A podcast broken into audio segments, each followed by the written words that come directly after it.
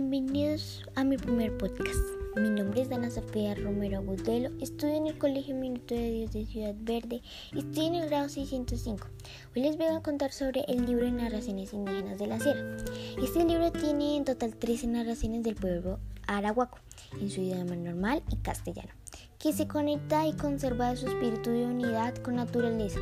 Hablemos un poco de él. Cada fábula, mito, leyenda nos recuerda un amplio mundo que se abre cada vez que exploramos estos libros de comunidades indígenas de nuestro país. Les voy a hablar de mi narración favorita, se llama El viaje al cielo de Sapo. Se trata de que un día en tiempo de verano Cóndor anunció a los animales voladores que se alistaran para, para haber una que se alistaran que va a haber una celebración por el día que fueron creados. En un atardecer en el mes de octubre, mientras lloviznaba, Sapo escuchó la noticia y se sorprendió. Allí estaré acompañándolos, les dijo a sus papás, pero ellos no le creyeron y se burlaron. Días después, Sapo decidió visitar a su abuelo, pero ya se había alejado cuando vio por casualidad a un buitre que descansaba sobre una rama. Él lo miró y vio que Sapo parpadeaba repentinamente. Fue derecho a su lado y lo saludó buitre con el ala y sapo con la mano. Entonces le preguntó, ¿qué es lo que va a haber en el cielo? A lo que buitre le respondió, en el cielo el padre cóndor hará una fiesta y están arreglando el lugar para todos los que vuelan, tanto para los que viven en el clima frío como para los que viven en el clima cálido. Es solo para nosotros, allí estaré yo. Los de cuatro patas no podrán estar allá porque no vuelan. Sapo dijo, yo iré a esa fiesta. Después Sapo siguió su camino. Llegó el día del viaje. Buitre fue a la casa de Cóndor. Cuando llegó, colgó la mochila en la puerta. Cóndor llegó y vio en la puerta una mochila bonita colgada. La cogió y se la puso en el cuello y salió a volar. Cuando llegó la claridad de la mañana comenzó a sentirse el calor del sol. Sapo salió y vio que estaba llegando bastante gente. Primero fue a saludar a Cóndor y todos se alegraron al verlo lo invitó a cantar y a bailar a sus amigos. Al atardecer, Sapo comenzó a cantar y lo hizo hasta medianoche.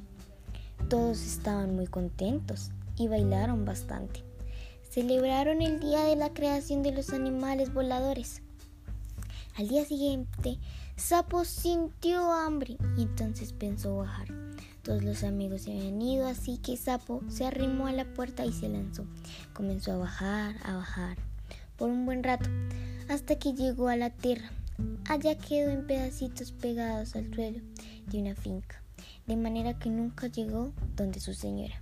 Siete meses más tarde, más tarde, en el sitio donde cayó Sapo, vio que, había, que habían crecido matas, unas matas muy bonitas, que estaba haciendo avío. Yo en cualquier parte de otra soy la primera en dar alimento. Dicen que por eso en la ayuma se parece el sapo y que se adelantaba a los otros cultivos y el suyo es el primero que da para comer, así se cuenta. Esta es mi narración favorita porque me gusta mucho, porque esta narración nos cuenta cómo era la vida antiguamente y nos deja una enseñanza muy bonita. Me encanta como sapo. No se dio por vencido y decidió subir. Aparte de todo, él pudo hacer lo que él quería. Porque nadie te puede decir a ti que no puedes hacer, que sí puedes hacer, qué es lo que tú debes hacer. Eso no es lo bonito. Porque la verdad tú eres tú mismo y tú decides cómo eres. Me gusta mucho por esa narración. Y les recomiendo mucho este libro porque este libro tiene muchas enseñanzas tiene 13 narraciones y en esas 13 narraciones cada una tiene su enseñanza. Ese pueblo arahuaco tiene muchas costumbres, muchas cosas. Y por eso es que les recomiendo este libro, porque este libro nos da muchas cosas, nos enseña muchísimas y nos deja una clara enseñanza de que todos podemos ser como somos y que todos somos únicos. No importa que nadie te diga qué eres y qué debes ser, eres tú mismo y tú escoges les digo que, bueno, gracias por escuchar mi podcast, espero les haya gustado, espero que lean este libro tan hermoso que les estoy recomendando. Gracias.